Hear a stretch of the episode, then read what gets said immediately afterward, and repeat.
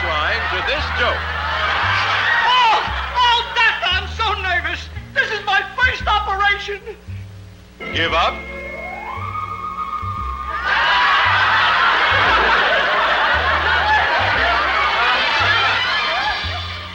Hombre, por lo que me traes diría que el capítulo de Catástrofe de hoy va de risas. Exactamente, y esto que has escuchado es pura historia de la televisión. Suena como una vieja comedia de tele americana, ¿no? Sí, pero antes de decirte lo que es, quiero que me acompañes en un viaje en el tiempo, ¿vale? Vale. Venga, estamos en la década de 1950 en los estudios de la cadena CBS y vemos a un tipo que pasea con una caja. Eh, a finales de los años 50, en los pasillos de lo que era la televisión americana, eh, había una figura que paseaba con una caja, una caja sellada, que no, él muy celoso de sí mismo llevaba un objeto de un lado para otro y resulta que este hombre era un técnico mm, de los más solicitados en, en- en lo que es el entretenimiento televisivo. O sea, tenemos a un técnico paseando por los pasillos de la CBS con una caja súper grande, ¿no? ¿Qué hay en la caja? Espérate, vamos poco a poco. La máquina en sí, lo, lo que llevaba era una especie de, de combinación entre una máquina de escribir, un órgano y una mesa de edición. Entonces era, un- era, era un aparato con teclas y con pedales. Con teclas y pedales. ¿Y qué era eso? ¿Una especie de pianista? Mucho mejor, ¿estás preparado? Tenía una caja llena de risas. Hostia, como que una caja llena de risas. Eso es. Según está registrado, tenía 320 risas en 32 cintas. Pero claro, este hombre era muy celoso y no permitía que nunca nadie viese ni lo que era su máquina para hacer risas ni que nadie ni que nadie trasteara con ella. Creo que solo la podía tocar su familia y dos colegas que tenía, que eran dos colaboradores. Bueno, pues este señor era un técnico de sonido de la CBS y tenía pues este don muy especial. 320 risas grabadas en su caja mágica. Muy, o sea, era un poco el rey de la risa. Era el, el puto rey de la risa. El caballero tenía el monopolio de lo que es la risa. El hombre con esta caja lo que hacía era dul- dulcificar los shows. Era un hombre al que requerían todos los productores. Era el único que trabajaba en esto y se llamaba Charlie Douglas y es un técnico de sonido. Es el hombre que se encargaba de introducir las risas enlatadas en los programas de televisión. Hostia, con Charlie, qué bien. Pues acabamos de conocer al inventor de las risas enlatadas. No sabes cómo me gusta verte tan entusiasmado. Este tipo durante dos décadas pondría las carcajadas falsas a las series de televisión de más éxito. ¿Te apetece saber más? no? Todo, todo, claro que sí. La historia es maravillosa. Yo soy Ángel Martín. Yo soy Berto Romero. Y esto es. Catástrofe ultra, ultravioleta. Catástrofe ultravioleta. Bueno, pues en el capítulo de hoy vamos a hacer un... Espera, espera, espera, espera. Bien. Para, para, corta, corta un momentito. Usurpación. ¡Usurpación!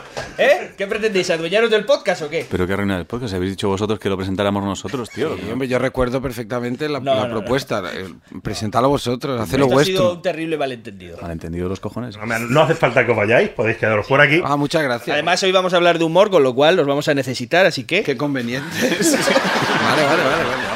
Bienvenidos a una nueva edición de Catástrofe Ultravioleta.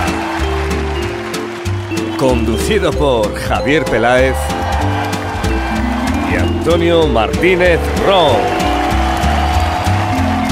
Con la presencia especial de Ángel Martín y Berto Romero como Berto Romero.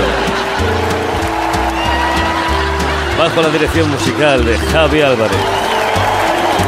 Bienvenidos.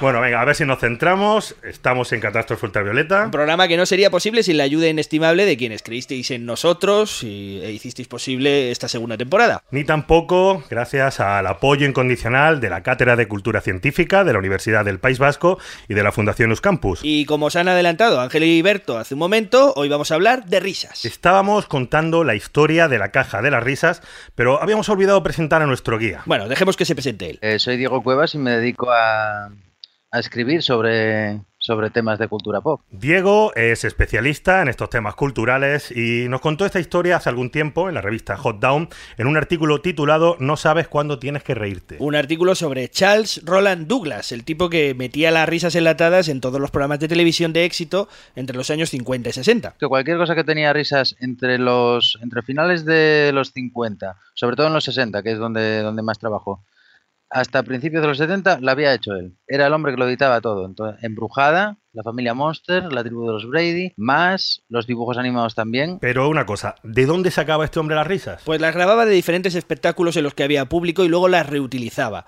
Todo surgió en el programa que escuchábamos en el arranque. Era tan malo el programa que Douglas decidió intervenir y añadirle unas risas extras a ver qué pasaba. Era una colección privada en que él iba haciendo. Como era técnico de sonido, iba grabando la- las risas que escuchaba y las iba clasificando. Y este hombre es el que tuvo la culpa de que se inventaran las risas enlatadas como tal, porque en un programa que se llamaba The, The Han McCune Show, que era muy malo, por lo visto creo que duró dos meses o tres, decidieron pasar del público, dejarlo de lado y meter solo risas enlatadas de las que tenía grabadas este hombre. En realidad, el truco de añadir risas eh, había surgido un poco antes en la radio, cuando algún técnico ya había añadido risa en la grabación de, de otro espectáculo aburrido. Eso es, y el efecto era inmediato, era como si la risa falsa lo convirtiera todo inmediatamente en divertido. La risa es muy contagiosa y si mucha gente se ríe, aunque a ti no te haga gracia, te da la impresión de que es gracioso. Durante más de una década, Douglas fue el diablillo dentro de la tele. Decidía en qué punto entraba una risa y de qué clase de risa entraba. Estudiaba qué reacción encajaba con cada broma. A veces eran necesarias risas entre dientes, otras murmullos, risas atronadoras. Mm, Cuando digo que las iba clasificando es porque este hombre lo que quería era una risa tronadora, quería una risa en murmullos, quería una, una risa contenida, porque claro, su trabajo consistía en añadir risas a los shows y él debería, eh, él debía decidir en, en cada uno de los shows qué tipo de risa hacía falta. Su trabajo era tan metódico que normalmente tardaba un día entero en preparar media hora de programa. Empezó a cogerle el tranquillo y si un chiste era rebuscado, metía carcajadas a destiempo como si el público fuera pillando la broma poco a poco. Sí, él, lo que hacía era reunirse con el productor, ver el, ver el programa que se había hecho y, en el momento en el que veían el programa el productor le decía, bueno, este chiste no me hace gracia, o sea, no hace la suficiente gracia, quiero que sea más gracioso. Él iba anotando, él se hacía una especie de, de hoja de ruta, de decir, bueno, esto tiene que ser más gracioso, esto menos y tal. Y luego el tío demandaba que lo dejasen solo, se metía allí con su caja y editaba. Y con la máquina que tenía, esta especie de máquina de escribir órgano, se dedicaba a ir añadiendo poco a poco las risas. Fíjate hasta qué punto puede influir una buena edición que puede convertir en gracioso algo aburrido. El hombre lo que llegaba a hacer era mm, pulir. ¿Sabes? Si un chiste era malo, pues metía risas más atronadoras para que pareciese más gracioso. También hacían lo contrario, también lo que hacían era, era limarlo. Si, si en algo pues había demasiado ruido, en caso de que se hubiese grabado con público, porque claro, un programa podía ya tener risas de por sí y él o las aumentaba o las disminuía. Mm, pues el hombre lo que hacía era eso, decidir que era gracioso y que no. En principio era una tarea que es suya y del productor o del, del responsable del show. Pero claro, en el fondo esto es un esto es un hombre que está diciendo qué es lo que es gracioso. El trabajo de Douglas sentó un libro de estilo y se convirtió en el estándar de la televisión. La Pantera Rosa, Los Picapiedra, todo Hanna-Barbera, Scooby-Doo también tenía risas enlatadas. Pero como, como este hombre era muy técnico y muy suyo, lo que hacía era tratar las risas de, en función de- del programa que estuviese ocurriendo.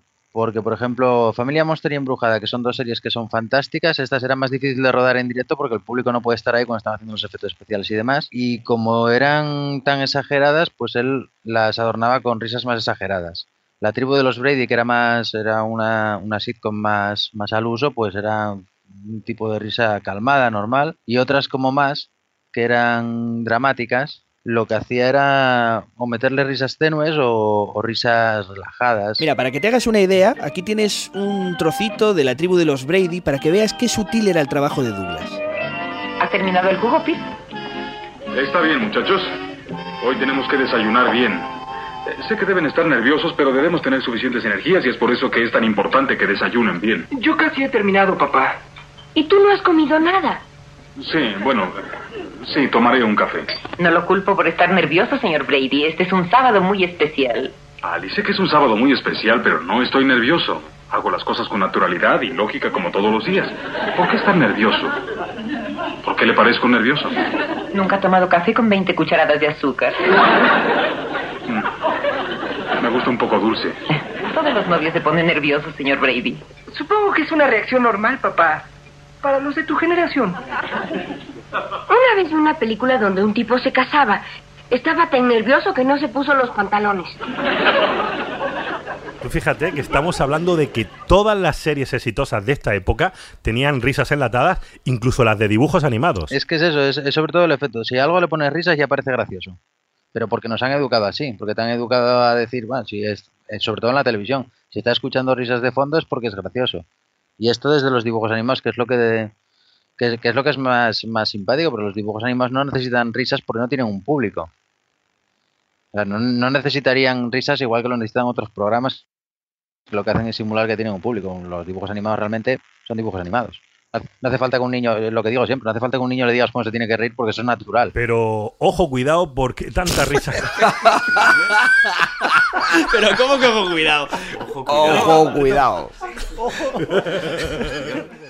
Hola, soy Joaquín Reyes y para mí las claves del humor son las chorradas como pianos y vocalizar bien.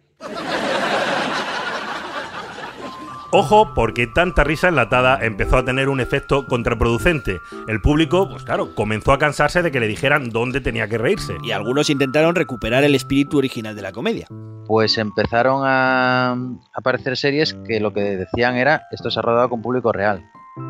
E intentaban, pues, eso, darle una especie de prestigio es decir, no es artificial. Aquí, si, si, esto te hace gracia es porque te hace gracia de verdad, no es porque te lo marquemos nosotros. Lo más interesante es que las risas enlatadas cambiaron la forma de actuar de los actores, que tenían que quedarse en silencio. El problema a la hora de editar y añadir risas enlatadas es que cambia, cambia completamente cómo modifica todo, todo el modo de escribir la comedia. Es decir, ya los actores no tienen un diálogo normal, tienen un diálogo en el que paran a esperar al público a que acabe de reírse tienen un diálogo que está pues condicionado porque acaban de contar un chiste. Si llega la, la punchline y en el momento que cuesta el, el, final del chiste, no pueden meter otra continuación, pues se supone que la gente estará riendo.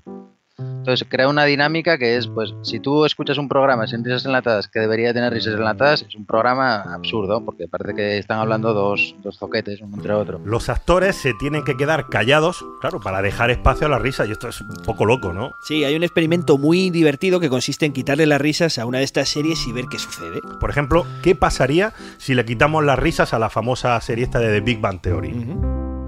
Antes de empezar, quisiera decir que no hay absolutamente ninguna prueba científica que demuestre la clarividencia de ningún tipo. Y repito, no pretendo ofenderla, es usted un fraude. Su medio de vida depende de la ingenuidad de personas estúpidas. Repito, no se ofenda. Donarle ya la pregunta. Ya la he hecho. ¿Cuál es? Ay, por Dios, es un físico que quiere saber cuál debe ser su próximo campo de estudio.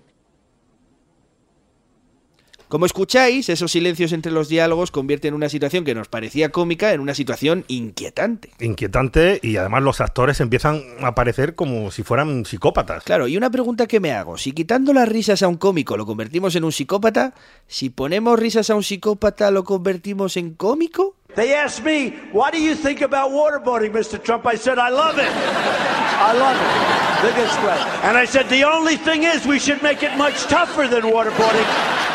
And if you don't think it works, folks, you're wrong. How stupid are we?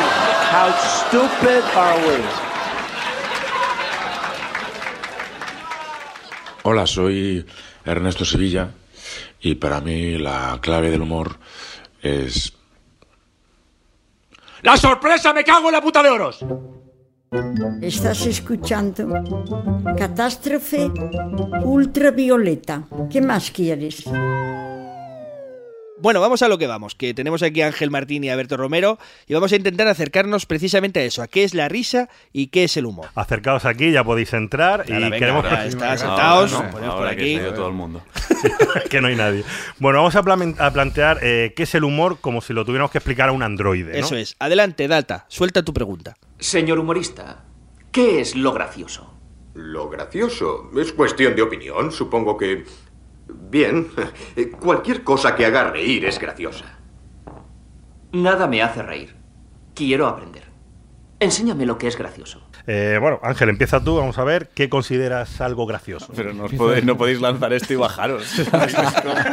no podéis plantear el marrón y bajaros del carro. Empieza, ¿no? Y además dilo ya, ¿qué es gracioso? Eh, es que para mí todo. o sea, yo tengo un problema en mi cabeza. Que creo que depende de, de quien recibe el humor. Entonces, me parece que, que depende del coco del que lo recibe. Entonces, puede ser gracioso desde, una- desde un tartazo a, a una muerte. Es que esto es, es como un cortocircuito. Lo gracioso depende mucho del, del que lo percibe. Entonces siempre es cuando crea una como una sorpresa, ¿no? Mm. Algo inesperado, como mezclas dos elementos que no te esperabas y, te- y de repente produce te produce risa. Lo- y se contagia. Existe este efecto de que ves a otro que se ríe y ya, aunque no sea gracioso, sí que es gracioso. Sí, pero yo creo que eso es ya como más muscular. Como, como- ¿Vosotros habéis trabajado con risas enlatadas, como las que hemos Yo escuchado? solo he trabajado con risas enlatadas, creo.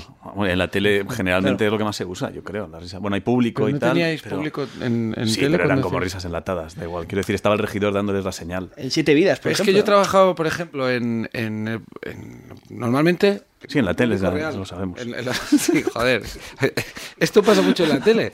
Y, y- y cuando estás con otros cómicos que no te dejan hacer pausa dramática, creen que se te ha olvidado el texto o que no sabes qué decir y entran como perros a por un bistec. Pero es que Joder, además, yo no soy tan rápido, Ya es terrible, tío. Y a veces en la tele, eh, muchas veces pasa que el regidor, como está agobiado, marca risas donde ni siquiera toca. O sea, entonces tú a veces, nosotros a veces hacíamos programas donde no había, joder, no había que reírse, porque hay veces que mezclas eh, el humor con algo Sí. que es más serio o haces un planteamiento más serio para luego hacer la broma y hay veces que la gente cree que el planteamiento ya toca risa. Entonces Sí. marcan risas en el planteamiento y dices, no tío, esto no era, no era una broma, estaba diciendo que hay gente muerta, la broma vendrá luego, pero te ríen justo en el sitio menos apropiado. Oye, De todas maneras, lo que quería decir, que me ha interrumpido, Perdón. es que, que yo he trabajado siempre con gente riéndose de verdad, un público que, que solo les orientaban en la risa, pues por ejemplo, a ir a publicidad, para acabar una sección, para, Ah. Para presentar a alguien, pero entre medio no, lo que hacían era es espolear. Si de repente de 100, un par hacían...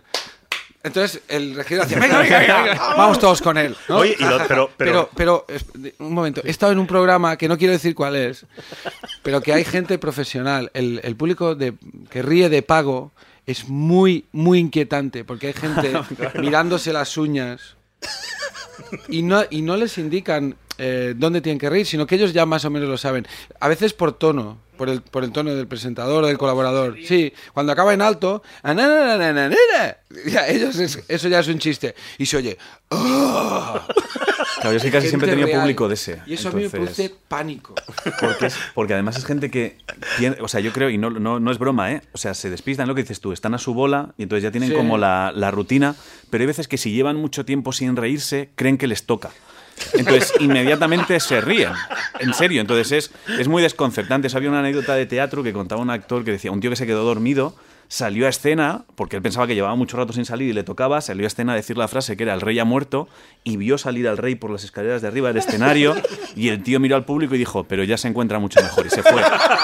Entonces, el público de pago le pasa un poco eso, ya tienen la rutina de cuándo hay que reír y si consideran que llevan un minuto y medio sin reír, entonces están allá los oídos y entonces si hay alguien despistado detrás también se ríe, entonces es una cadena delicada. El, el- Y se el- cuenta mucho en tele esto de que las risas que se utilizan son de gente de los años 60, de los 70, que probablemente ya esté muerta, ¿no? Este efecto macabro de que se ríen de tus chistes Si no los están muertos. están a punto. Por las fechas. A mí nunca me afectó hasta que me lo dijeron. Entonces cuando es cuando es como cuando estás en una casa y vives bien y te dicen, pues aquí murió una señora. Y de Estas repente, risas tienen "Ay, 70 este años, yo ruido- creo que ya". Este ruido a lo Como la comedia señora. zombie, ¿no? Un género Sí, nuevo. sí.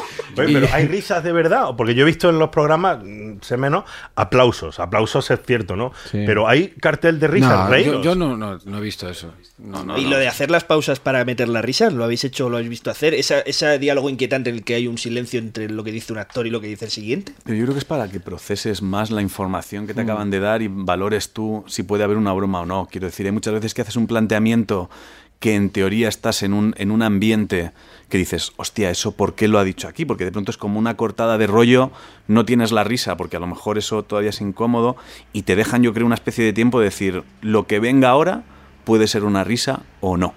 Entonces yo creo que esa, ese, esa pausa que hay muchas veces es para que el propio espectador valore si lo que va a venir después a él le hace gracia o no. Y, y luego hay, hay una cosa maravillosa que es que el público ha integrado también su papel de generador de risas. O sea, el público después de muchos años, décadas de consumir televisión, sabe que tiene un papel activo. Y entonces el público, inconsciente o inconscientemente, sabe que en, que en algunos momentos se requiere de él que meta risas o, o, o aplausos. Entonces, una pausa normalmente tú tienes que, como profesional, tienes que conocer que esto ocurre. A veces haces una pausa y ellos creen que le estás pidiendo un aplauso y te aplauden y tú, no, no, joder, no, no era, No era esto. Y se establece una dinámica perversa de gente que, que cree que quieres que le aplaudas y tú no. Y luego a lo mejor cuando tú quieres ellos no. Bueno, y luego el papel del silencio cuando vas a hacer un chiste, ¿no? Tienen, eh, a veces te callas precisamente porque si no te callas no sería gracioso. Ese momento en que dejas Sí, pasar lo la que pasa es broma. que la- dependiendo de, creo, ¿eh? dependiendo de la pausa que dejes, más vale que tu broma sea muy, muy buena, porque si dejas una pausa muy larga y luego la broma que tienes no es muy allá, lo que tienes es un silencio y a una gente haciendo, "Ja", y eso es, eso es incómodo. la, la comedia básicamente es ritmo. O sea, la comedia, el- el- la calidad de los chistes, esto es algo objetivo. Puede ser un chiste muy bueno o muy malo, pero luego el, el comediante básicamente con lo que trabaja es con ritmos, con, con pausas y con intensidades y, y eso es, es la, la clave de la comedia. Cuando hablabais de que el público es parte del espectáculo, ¿os ha pasado? Porque, por ejemplo, cuando vas a dar una conferencia, yo he notado que si el público está participativo, tú te vienes arriba. Pero son cómicas tus conferencias. También. Sí, sí, son bastante. No. Su vida. Mi vida es una comedia. Pero aparte de eso, eh, si te- os ha pasado que encontréis a un público que de repente no está receptivo, no se empieza a reír y tú te vas hundiendo poco a poco, como la típica situación esta violenta de stand-by. A mí sí me ha pasado, quiero decir, también. he tenido bolos donde de pronto me he visto en un sitio que no. Ti- Tiene que ver, yo creo, también con el recinto, ¿eh? La- donde vayas, o sea, que te prepares para lo- donde tienes que ir. el- yo me he visto en, un bar en Sevilla diciendo, en silencio absoluto, queriendo bajarme y diciendo, también tengo cosas de perros, si queréis. Entonces es, es desesperante, porque realmente hay un momento donde pierdes el ritmo, pierdes lo que decía Berto, o sea, pierdes, pierdes la perspectiva de, de las cosas y te centras en "Ah, mis bromas, mis bromas. Y hay lugares donde dices, no, no estás escu-". Si dejas de escuchar a la gente, yo creo que estás jodido. O sea, si Ah. dejáis de escucharos, se acabó. Es verdad, es- esto es totalmente cierto y además la- la- el- esto de lo que hablamos de la introducción de las risas en la, en la, enlatadas de la comedia, perdón. Nada, nada, nada, tengo la voz, no sé si os habéis dado cuenta, la voz es un poco más fea de lo habitual. Eh, esto eh, responde a la necesidad de conseguir que, la, que, que el acto cómico sea perfecto, porque el público, si no percibe eh, absoluta perfección el acto cómico, se pone muy nervioso. Y entonces tiene la sensación de que todo falla. La perfección se puede conseguir a través de la imperfección. Tú puedes eh, justificar cualquier cosa en comedia y decirle, no, es que yo puedo justificar una fonía, pero tengo que explicarlo, tengo que saber que esas son las reglas de trabajo de la comedia. Si empiezan a notar fallos, huecos, eh, entonces todo se desmorona. Y, Claro. y- y lo que siempre se ha usado la, la risa enlatada para, para, para suplir esos. Claro, para, met- para, para meter cuñas en todos esos agujeros. A mí lo que me pasa últimamente, tío, es que creo que los, que los ritmos, o sea, que ha habido grandes cambios, ¿eh? en, en muchos sentidos. Entonces, la comedia ahora mismo, creo que también tenemos, o sea, los cerebros están mucho más acostumbrados a ver mucha más comedia. O sea, de pronto hemos, hemos llegado a lugares donde no esperábamos, hemos visto cosas que ni sabíamos qué decir. Hace 10 años era impensable reírse con un vídeo de 10 minutos de gatitos haciendo bobadas. Y las bromas que había eran las que cuando tú ibas al teatro veías. Yo creo que ahora mismo los cerebros están mucho más preparados a recibir comedia. Entonces, creo que los ritmos ahora mismo pueden empezar a ser distintos. O sea, puedes jugar en otros sitios. Entonces, hay cosas que funcionan siempre. Ujú. El puto tartazo va a funcionar siempre. La caída, eh, hay cosas que siempre te van a hacer reír. Pero creo que hay un juego nuevo ahora que tiene que ver con los tiempos, los planteamientos.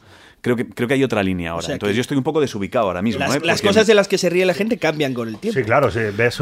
hay cosas estándar, ¿eh? Yo creo que hay cosas que funcionan siempre, eternamente. Y luego creo que hay un abanico nuevo que se puede abrir ahora, que se está abriendo ahora. Creo, ¿eh? Pero tiene que ver sobre todo con los ritmos. Es interesante porque el, el- el- el cómico, bueno, como cualquier otro artista, pero siempre tienes un diálogo con el público en el que intentas intuir que de dónde está esa, esa especie de de comedia comunes, ¿no? colectiva, ¿no? De zonas comunes y entonces tú vas tanteando siempre. Un, un- no sé esto un neurólogo cómo lo cómo lo explicitaría. Oye, pero- pues ahora que citas lo del neurólogo, justamente este programa surgió de una pregunta de Ángel. Un día estábamos en su casa y Sí, me dijo, oye, esto del cerebro con la risa, ¿cómo funciona? ¿no? Y entonces me puse a investigar y hablé con un neurocientífico gallego que estudia precisamente los casos patológicos de risa y la risa desde el punto de vista neuronal. Mm, Se llama Manuel Arias y lleva estudiando la risa, las regiones que activa en el cerebro e incluso el potencial de la risa como indicador de una enfermedad.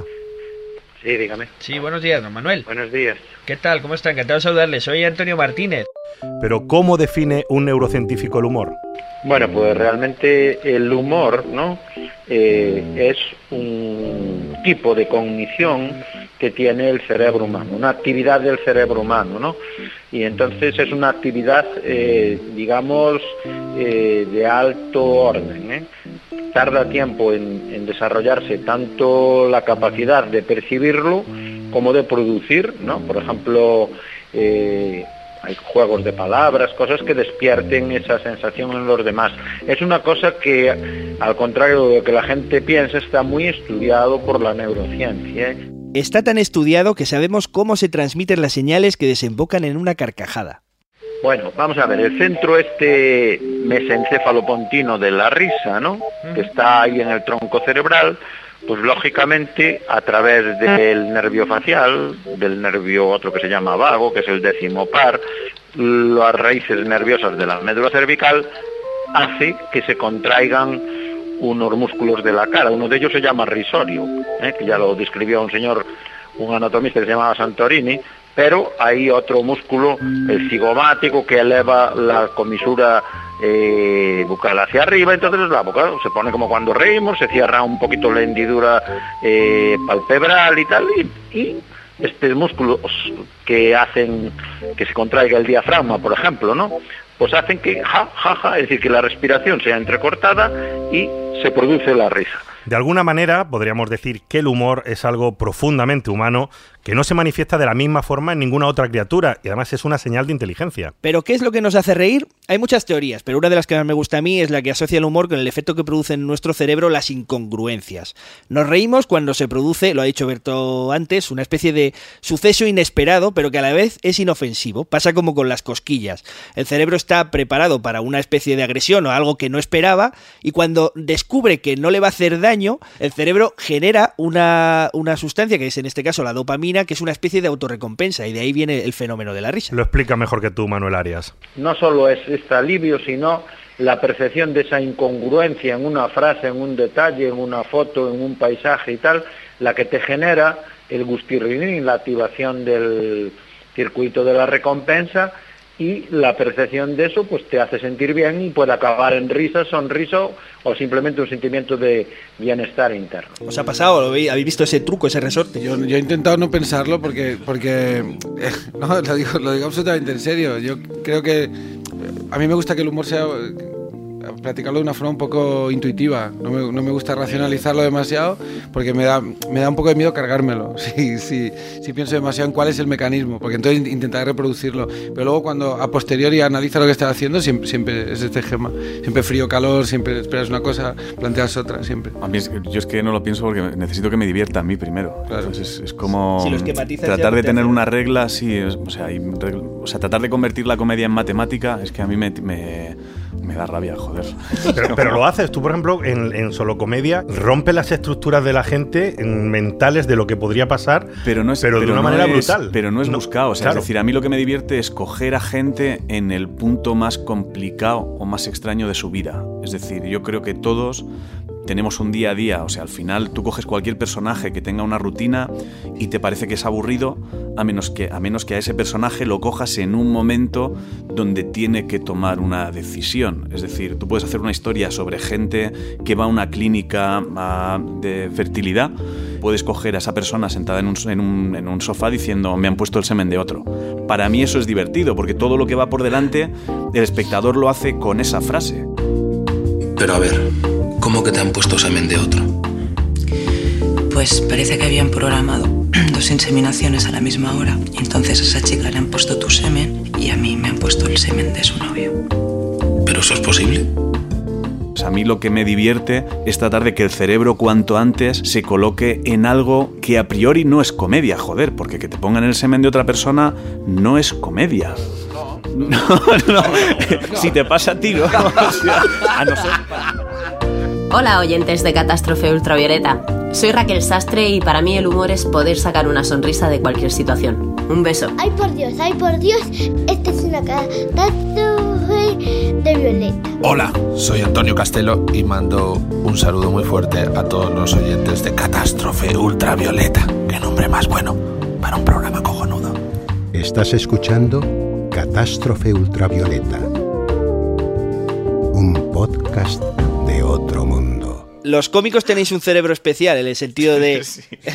no- no de Tara, que también se podría interpretar así, sino de que sois capaces o estáis en el modo de interpretar la realidad siempre en el límite ese en el que algo se convierte, de- pasa de sórdido a súper Todo el divertido. mundo cree que tiene un cerebro especial.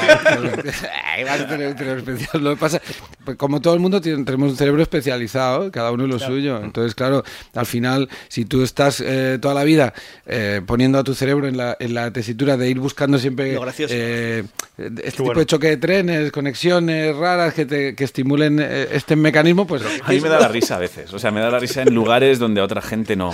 Pero porque creo que llega, llega un momento donde también tienes la capacidad de tratar de ver cuanto antes la risa para no joderte también. Eso es otra pregunta. ¿Cómo se prepara un chiste? Es decir, eh, ¿buscas una situación que has visto en tu día a día y de repente dices esto podría ser así? ¿O cómo, cómo es el...? Cuenta tú si quieres. Yo es que la comedia está ahí, es que no, o sea, creo que hay veces donde, donde está, o sea, te puedes sentar para, para hacer monólogos, yo, por ejemplo, creo que sí que hay que sentarse porque es un recorrido un poco más largo y, eh, y tiene más tiempo, pero en, pero en tu día a día yo es que creo que mm, la propia situación te lleva, te lleva a la risa, o sea, mm, Yo, yo acabo aplicando un- algo de método a todo esto porque yo lo, que intento hacer es eh, separar mucho la, la parte creativa de la, de la racional y esto del no sé qué parte del cerebro derecho o izquierdo, ¿no? Vosotros lo sabéis mejor. Ahí, cerebro derecho es más... Bueno, en realidad es un poco mito, mi- Bueno, eh, eso es un mito, mito, en ¿no? realidad. Pero sí es cierto que hay una parte muy más intuitiva que, que- que se produce en cualquier momento. Por la calle te salta un chispazo y algo te hace gracia. Yo intento ir apuntándome esas cosas, eh, cazar esos momentos y, de- y dejarlos almacenados. Y luego ya me siento y cuando me tengo que escribir comedia intento recurrir a aquello. Y entonces a partir de ahí lo, lo organizo, lo estructuro, lo veo con, con frialdad, luego igual lo dejo y vuelvo otra vez. Y ¿Cuán- así. Y una cosa, ¿a, a los cómicos os pasan cosas más graciosas que a los demás? Hombre, claro, por el efecto halo. Sí, eh, yo creo que sí, Claro, porque el efecto por halo. ejemplo, a ti, a ti Berto, yo te- me encantan los- tus, tus monólogos, ¿no? Y hay uno que cuentas, eh, a mí que- tus programas. hay uno que cuentas de una piscina que hay un tipo que, que le metes una hostia Sí, sí. eh, Es enorme, cierto, ¿no? claro, eso es cierto. mm, digo yo, ¿será verdad? No será verdad. Digo, eh, conociéndolo ya un poco como lo voy conociendo, digo, le habrá pasado. El carril de una piscina de gimnasio no es muy espacioso. Si nadas como yo de forma agónica, estilo espasmo, ¡ay! no es muy espacioso y el carril justea. El carril justea y es de doble sentido. Entonces, yo iba para allá y un tío venía para acá. Entonces yo iba yendo para allí y el tío venía viniendo para aquí. Le metí una hostia. Con la mano así, le metí una hostia. Que con el plástico de la cabeza hizo ¡Splashka! Hizo un ruido súper guapo que hasta le metí dos veces para disfrutarlo. Porque me morí. ¡Pa! Pero con toda la mano así. Es que a la gente lo que le fascina, al público le fascina la ilusión de verdad. O sea, le, le- le encanta pensar que eso puede ser así. Pero no importa demasiado si lo es o no. O sea, tú llegas a una historia cómica, a lo mejor a partir de la, de la fantasía de qué hubiera ocurrido si aquel día, en aquello, en aquello que te pasó, hubiera sido un poco más allá. Claro. Entonces, si la base es cierta, si la base es más o menos re- real, tú tienes más verdad explicándolo. Aunque luego eh, a lo que has llegado al final eh, no, no lo sea tanto. Pero a la gente le hace mucha gracia muchas más cosas de ti solo porque creen que debes serlo. Antonio Ozores decía, yo me voy a tomar un café por la mañana al bar y me estoy tomando un café. Y viene gente y me decía, Antonio, aquí usted siempre con sus cosas, ¿eh? Tomándose un café. Y decía, yo me estoy tomando un café, coño. Pero es el efecto halo este, de que la gente está, este está más café. predispuesta a reírse contigo y entonces a lo mejor estás eh, sueño, callado, te dicen buenos días y tú buenos días. Qué cabrón. Hijo de puta, hijo de puta. y todo Bueno, serio, oye, ¿eh? vamos a volver. serio, como si no- Vamos a volver a Manuel Arias, a nuestro neurocientífico, porque hay otra parte de la risa que nos va a gustar mucho, que es que en realidad es el momento en el que cerebro- el cerebro pierde momentáneamente el control. Escuchad. La risa es un fenómeno, es un fenómeno, digamos, de fallo de inhibición. Eso que comentaba hace poco, de que iban dos, se cae el del medio, es decir, van en un entierro, ¿no? Todos con el muerte, un día de lluvia así y tal. Y por una corredera aquí en Galicia todavía sin asfalto, resbalan, caen con el muerto y se ríe desde el cura hasta el último. Bueno, pues es una cosa que somos capaces, somos incapaces en ese momento de inhibir. O sea, que la risa es una especie de, de liberación. Claro, por eso nos entra mucha risa cuando sabemos justamente que no nos podemos reír. Manuel pone un ejemplo magnífico. O mejor dicho, magnificus. Yo cuando doy la charla para el público de la risa, pues hay una secuencia cinematográfica que he elegido, que no sé si se acuerda de la vida de Brian, ¿no? El gobernador romano en Sí, sí, Palestina, en teoría, hablaba de un amigo que se llamaba Pijus Magnificus, ¿no?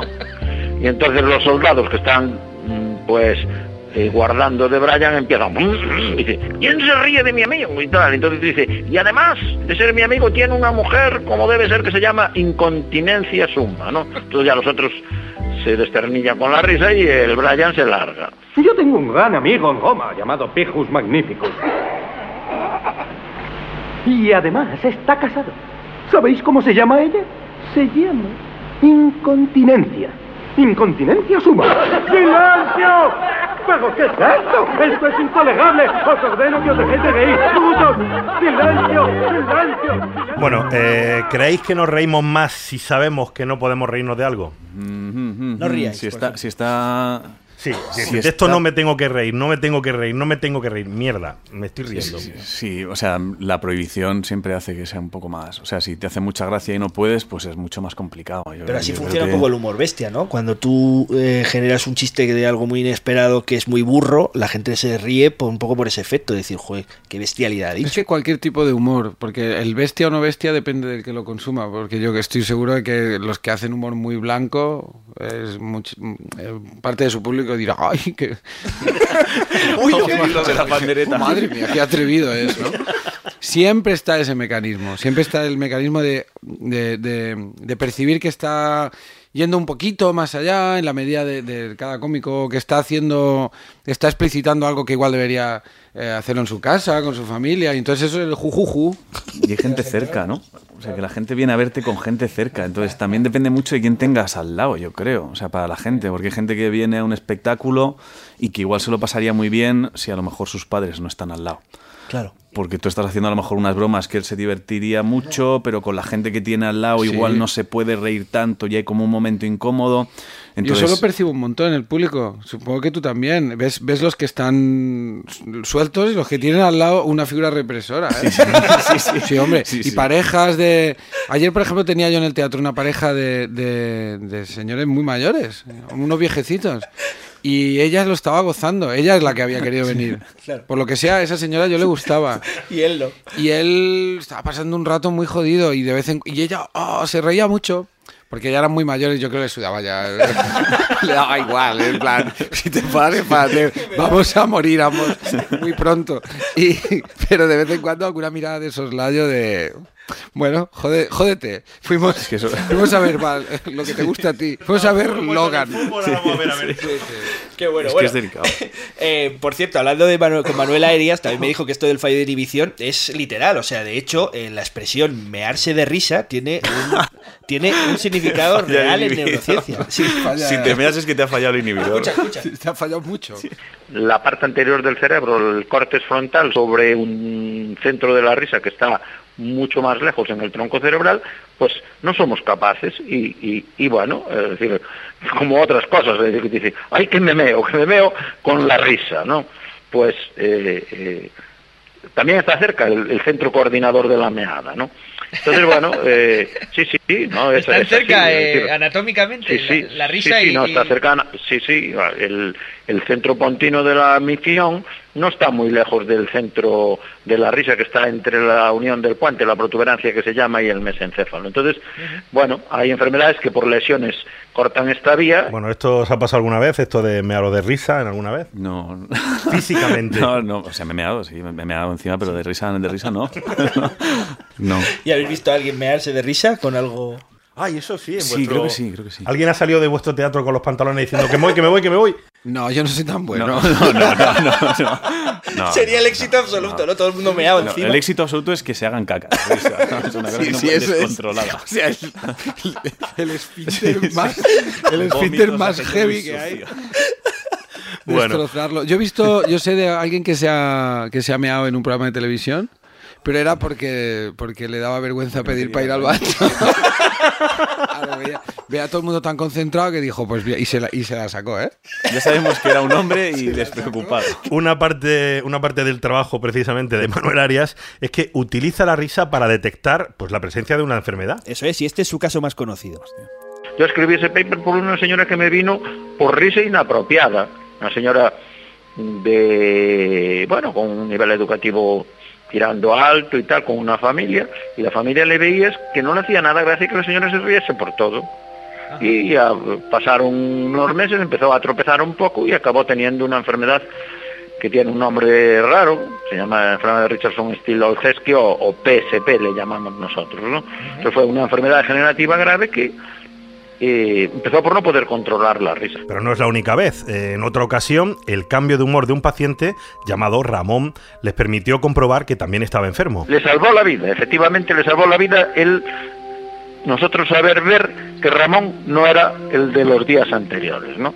En el caso concreto de Ramón lo que sucedía es que era un señor que estaba todo el día haciendo chistes en plan viejo verde y lo que le pasó esa vez es que los médicos vieron que un día cuando le veían no decía eso y eso fue lo que les dio un indicio para darse cuenta de que tenía una enfermedad. Pero además eh, eh, la falta de risa es una- un síntoma pero la risa descontrolada también lo es. Por ejemplo en los bebés cuando eh, a veces tienen una risa que es totalmente continua y les corta la respiración, a veces se trata de un tipo de epilepsia llamada gelástica que hay que tratar. Epilepsia, gelástica, ¿no? Eso es. Y además, la ausencia de risa también se puede manifestar en algún tipo de trastorno o diferencia en el cerebro. La falta de risa también puede ser un síntoma. Hay enfermedades, por ejemplo, como el Asperger, el autismo y tal, que el problema que tienen es que el desarrollo de la cognición social y entre ellas la percepción del humor y eso no es una carencia que tiene, ¿no? Es una función cerebral complicada que lógicamente en las consultas de, de neurología habitual no hacemos una exploración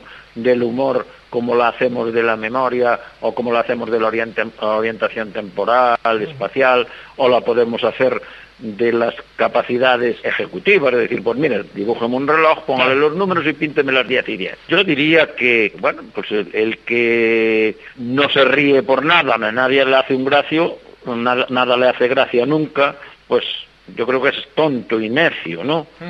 Pero también al que se pasa toda la vida riéndose, se le podía calificar de la misma manera, ¿no?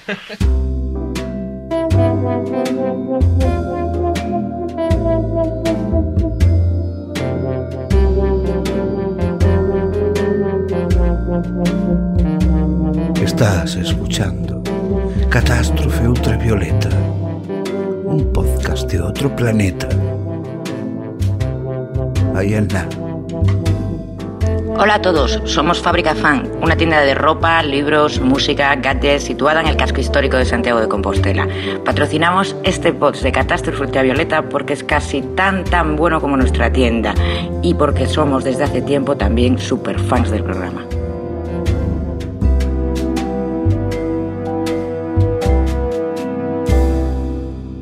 Hola, aquí Miguel Noguera. Un saludo a los amigos de Catástrofe Ultravioleta. Para mí las claves del humor son las claves de tu culo. Son las claves de tu culo, ¿eh? Las claves del humor. ¿Qué vas a hacer? O sea, ¿qué vas a hacer?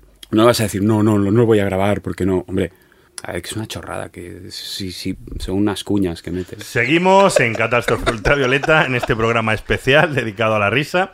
Y para poner el siguiente tema en contexto, escuchemos lo que nos decía Diego Cuevas sobre los nuevos tiempos y la sensibilidad frente al humor. No, a- ahora realmente hay una, hay una especie de resurgimiento de esto de, de lo políticamente incorrecto, pero pero una especie de resurgimiento malo, porque, porque hay un momento en el que se ofende la gente demasiado por todo.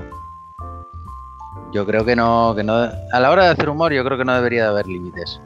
Otra cosa es que tú lo consideres más burdo o menos, o que tú te- seas más elegante o menos. Eso es muy diferente. Recordemos que Diego es experto en series de televisión y para entenderlo nos ponía este ejemplo. Las chicas de oro, por ejemplo, que es una serie, mira, son, son abuelas hablando de sus cosas, hacían chistes sobre cocaína. Esto lo, lo- esto lo pones ahora mismo en un capítulo de lo que quieras a la hora en la que sean las chicas de oro y se te monta, seguro.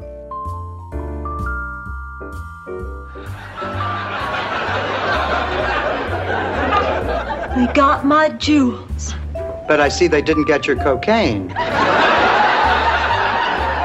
Oh my God, Blanche has cocaine? ¿Qué os parece? ¿Creéis que los chistes de las abuelas de las chicas de oro serían hoy una emisión escandalosa? ¿Habría gente que protestaría por hablar de cocaína en televisión o estas cosas o no? Piensa en Concha Velasco hablando de cocaína, a ver qué, a ver qué te da. Menos mal que no te han robado también tu cocaína. Creo que nos estamos olvidando de que es ficción. Creo que la gente empieza a olvidarse de la ficción, que es una puta ficción, no tiene más. Entonces yo creo que unas abuelas que hacen bromas sobre cocaína es que pueden hacerlas, porque tienen 70 años y pueden decir lo que les dé la gana. Si hay una señora en un bar de 70 palos hablando con sus amigas de que tiene cocaína, nadie va a ir a su mesa a decirle, señora, por favor, baje la voz si va a hablar de cocaína. Entonces yo creo que en, la- en la tele ahora mismo y en, en lo audiovisual es que yo creo que empieza a haber como mucho miedo y se interpreta que el que alguien haga una broma sobre cocaína, lo que estás diciendo es que hay que consumir cocaína. O no Claro. sé qué es lo que pasa en los cerebros de la gente. Pero creo que lo más importante es partir de la base de que es ficción. Yo estoy hasta las narices ya de lo, que voy a empezar a, a denominar la burbuja de los límites del humor. Estoy hasta los Gracias. cojones de que, de que el concepto límites del humor haya podido llegar a ser un concepto de uso común entre gente hablando en un bar o en una comida con mis padres, que alguien... Bueno, ¿qué mierda estamos hablando? Es- ha, ha sido dinamitado absolutamente el, el concepto contexto, que es lo único... lo- o sea, es, es algo que es absolutamente necesario para entender no solo el humor, sino cualquier expresión eh, artística, cultural y social. Cosas tienen un contexto. El humor eh, se practica en unos ámbitos que son eh, determinados, que es una serie de ficción, un teatro, lo que te dé a ti la gana. Pero eso no puedes sacarlo de contexto. No puedes mm, elevar a categoría de debate nacional un chiste sobre la cocaína y coger un chiste para montar sobre él un debate sobre el problema de la cocaína, la juventud y tal. Y, se han empezado a mezclar eh, ámbitos y conceptos de una forma muy peligrosa. Es que es absurdo, es absurdo y es muy peligroso que esto llegue a los que hacemos comedia, porque de repente empiezas a sentir miedo, empiezas a sentir inseguridad. Mi nombre es Patricia Sornosa y para mí la clave del humor es la libertad. La libertad de la persona que hace comedia a la hora de elegir temas y su forma de exponerlos, ¿no? Y también la libertad mental del público, una libertad que consiga alejarlos de, de la ofensa, ¿no? Y, y sobre todo es muy importante la libertad física, o sea, no acabar en la cárcel por hacer un chiste. Es importante. te genera la duda, tío, de si realmente. Durante un tiempo yo creo que se generó la duda de, hostia, a ver si realmente hay cosas que son de mal. Llega un momento donde dices, tío, a mí me hace puta gracia. Ya está. Entonces, a mí me hace gracia. Digo yo que habrá más gente como yo. Y habrá más gente que entenderá que esto es una puta broma. Que no, que no se pretende que por decir. Una broma, no sé si lo decía además Darío o uno de estos de Mongolia, seguro. Que decía, ninguna broma ha matado a nadie, joder. Es que no tiene más. Las bromas, el humor, te puede molestar, te puede pegar un pellizco o te puede. Pero, pero ya está. ¿Vosotros habéis recibido quejas o protestas algún Sí, claro, claro, no es ¿Y que... veis cual- que- sí. que esto va subiendo? Yo tengo, tengo una carta el otro día, y eso, luego te enseñaré la foto. Tengo una carta, además, de un tío diciéndome eres un hijo de puta, cuando te vea por la calle te voy a partir la cara. Ah, muy bien. A mí, quiero ¿Por? decir, que ¿Un es chiste como... concreto? No, porque es una carta anónima, quiero decir, tiene cojones No, para dejar la carta, pero no para decirme dónde vive, quiero ¿Te decir. reprocha un chiste concreto? No, lo que reprocha, sí, además... Su existencia es lo que le molesta. sí, me va a buscar ahora. Sí, bueno. si es gente a la que le parece que a lo mejor tú has hecho un comentario que a él eso no está preparado para aceptar una broma sobre eso y se enfada a niveles de te partiré la cara. Entonces llega un momento donde es como, pues baja. Ta- También hay unas cositas que están...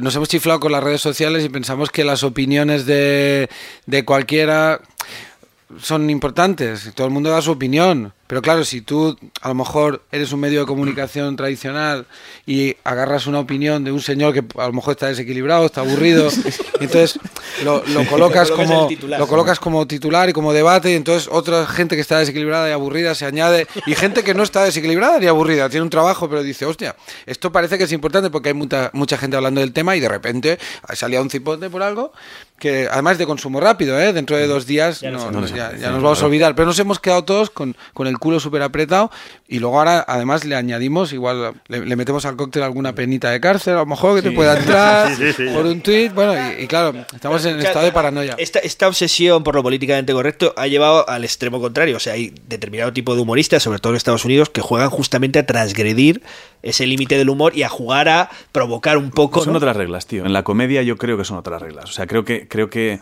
No, no digo que aquí no lo hagamos o que aquí no se puede hacer. Estoy diciendo que creo que aquí llega un momento donde el cómico también tiene la responsabilidad de decir, bueno, haz la mierda que a ti te guste. Porque durante mucho tiempo decíamos, es que aquí la gente no está preparada. Y es como, bueno, tío, pues juégatela. O sea, si realmente tu problema es que crees que es la gente la que no está preparada, empieza a hacer tu mierda. A ver si la gente.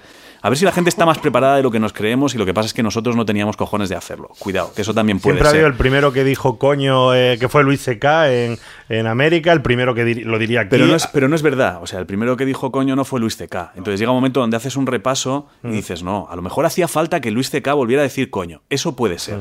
Pero ya venían de antes de hacerlo. Quiero decir. Oye, vamos a casos concretos. Por ejemplo, Anthony Jeselnik, que No es, sé un, quién es. es un cómico que se dedica justamente a eso, hace bromas sobre tragedias. Y este tipo, por ejemplo, dice esto sobre el tiempo que hay que esperar cuando se produce una tragedia, el tiempo que hay que esperar para hacer un chiste.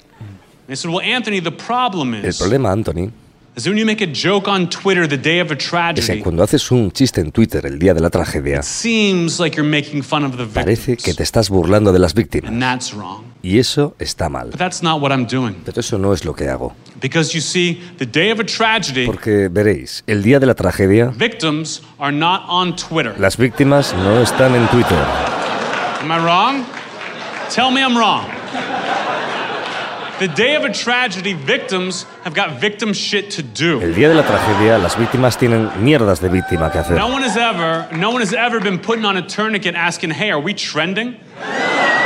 No. Nadie se pone un torniquete pensando, ¿somos tendencia? This is who I'm making fun of when I make a joke on Twitter the day of a tragedy. Es que al final la comedia, eh, todo este tipo de problemas remiten a, a- a la falta de algo que antes, cuando yo era pequeño, recuerdo que hablábamos de ello, se llamaba sentido común. El sentido común, que es una cosa muy opinable, pero al final responde a- a una serie de reglas de convivencia que todo el mundo tiene asumidas. Y cuando eso está claro, la gente no, no tiene muchos problemas, porque sabe, sabe que hay cosas que decimos en el bar y que a nadie se le ocurrirá eh, eh, mostrarlas en un foro aparte de ese, sabe más o menos cómo hay que comportarse. Yo creo que, que esto sí que ha desaparecido un poco. Sentido común, ahora hay, cada cual tiene, tiene uno distinto. Y entonces eso, esto pone muy nerviosa a la gente. Y la comedia es como. Está como en la epidermis social. Es, la irritación. Por eso llama tanto la atención. Pero siempre. Todos estos debates sobre comedia, sobre esto sí, sobre el otro no, al final eh, lo que están llamando es a debates más profundos, de, problemas o de, o de malinterpretaciones más profundas que tiene la sociedad y no tanto el cómico. El cómico, el cómico o el que se ha ofendido, al final lo que ha sido es como un grano, ¿no? como la explosión de un Pero, pero la gente se va a seguir ofendiendo porque a Anthony Jeselnik, ya terminamos con el tema, lleva 10 años haciendo este tipo de humor. Y dice, y lo sigo repitiendo, tengo cinco especiales en Netflix, tengo no sé Pues- cuánto, y todavía se me van 10 o 12 Pues creo. No, del, teatro Sí, claro. ofendido. Dice, pero si ya sabes que Sinceramente, así". si llevas 10 años haciendo eso, eh, ya puedes empezar a cambiar tu material porque la gente no se ofende ya. Quiero decir, si se van 10 o 12, puede que los pague él. Porque al final, si este tío, si este tío lleva 10 años haciendo eso, no le han cerrado la cuenta y sigue haciendo Bueno, especiales, la gente va a ver a este Pero yo tío. quiero ir a otro punto, es decir, a pesar de que nosotros aquí pues no creemos en los límites del humor, pensamos que todo es posible, que se puede hacer humor sobre cualquier cosa, hay, hay algún tipo de chiste que sí que nos despierta esa, esa sensación interior de esto no es un chiste, esto es una agresión, es una bestialidad. Por ejemplo, Jeselnik hacía este chiste que eh, vamos a poner solo el principio, pero coge un tema muy jodido y lo convierte en una broma. Now this next joke, El siguiente chiste this next joke is a test to see how cool you are. es un test para comprobar lo guays que sois. I uh, I used to have a son. Yo tenía un hijo, Already, some of you see where this is going. That's good. algunos ya sabéis por dónde van los tiros, lo cual está I bien. used to have a little two-year-old son, but he died Tenía un hijo de dos años, pero murió. the same way Eric Clapton's son died. Murió como el hijo de Eric Clapton, For inspiration. para darme inspiración.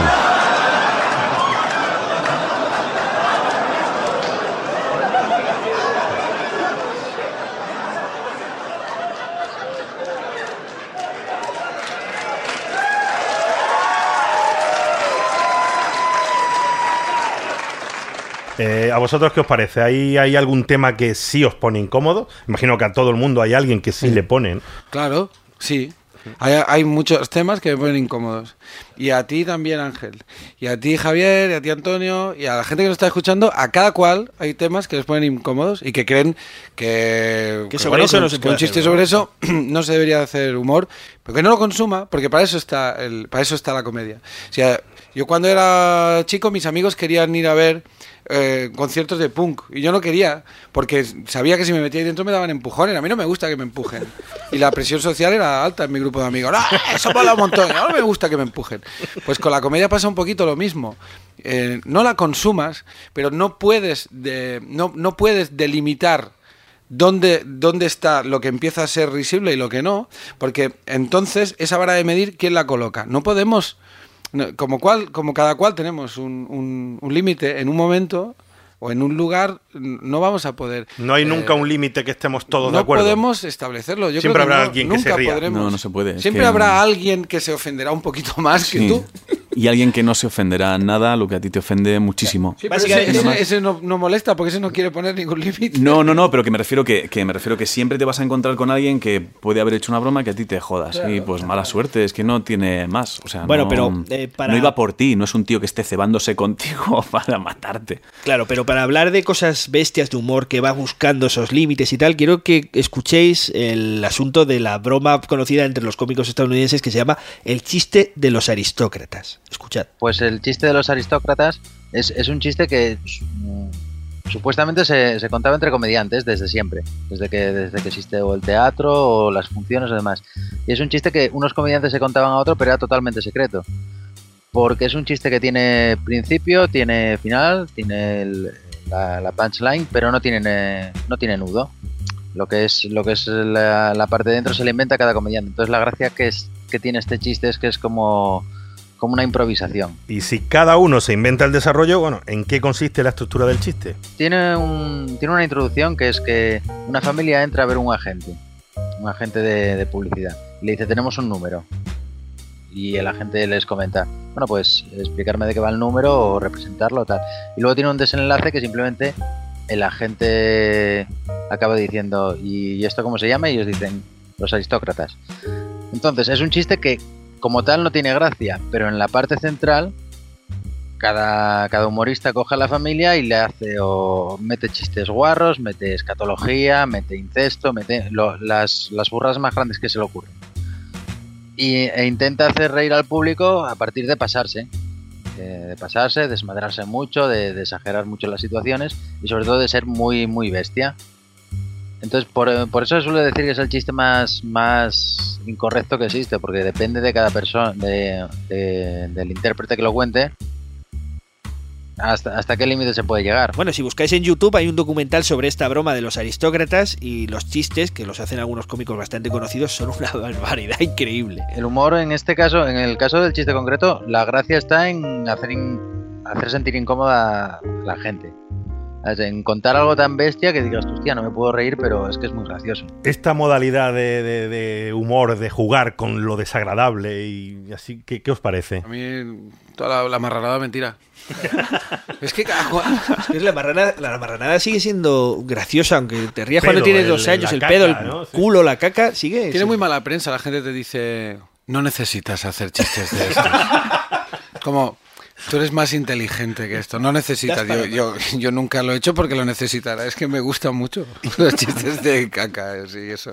A mí me gustaría encontrar la imagen perfecta más desagradable, o sea, que no pudiera superarse nunca. O sea, lo hago poco porque no estoy encontrando esa imagen. Estoy en la búsqueda de la imagen. si quieres buscar una, una gema, ¿no? Si quiero hacerlo una vez y que me digan, hostia, y que a partir de ahí. Se ca- se cancele ya todo. Sí, se cancele. Ya ese no es mi, ese es sueño. O sea, lo hago poco, pero no porque no me guste, sino porque estoy buscando que sea una cosa ya que digas, hostia, Definitivo. vamos a. Bueno, hay que parar esto. La denuncia. Estoy buscando la denuncia. Al límite. El tipo dice, quiero una segunda opinión. El médico dice, de acuerdo. Además, es usted feo. ¿Es gracioso? No. Y hasta aquí nuestro programa de Catástrofe Ultravioleta. Queremos agradecer una vez más vuestra infinita generosidad que ha permitido que esta segunda temporada de Catástrofe Ultravioleta sea posible. Y agradecer también el fiel apoyo que nos han prestado desde el principio la Cátedra de Cultura Científica de la Universidad del País Vasco y la Fundación Euskampus. Recordamos que podéis escuchar el resto de capítulos de este podcast en nuestra web catástrofeultravioleta.com. Y en la edición y creación de músicas y ambientes, aunque mucho menos importante, estuvo nuestro catastrófico Javier Álvarez. ¡Aloha! Yo no soy Antonio Martínez Ron. Y yo, por supuesto, no soy Javier Peláez. Yo no tengo ni idea de quién soy. Yo tampoco ya. ¡Hasta la próxima!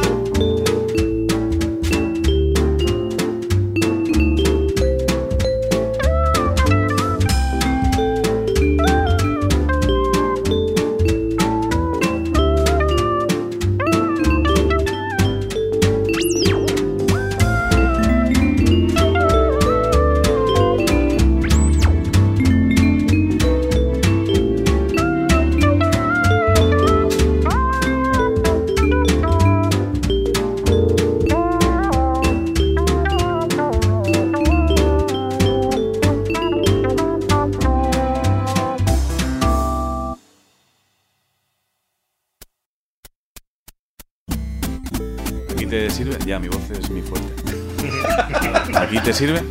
¿Está bien? ¿Quieres que la engole un poco? Piensa que soy Javi, si quieres puedo haber a- así. Como diciendo, vaya, Antonio, ¿entonces había ballenas o qué? Hola, buenos días. ¿Qué tal? ¿Cómo estás?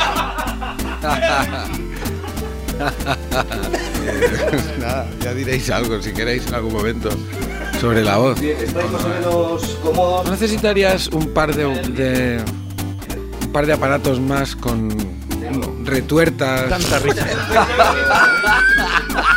Pero ¿cómo que ojo cuidado? Ojo, cuidado.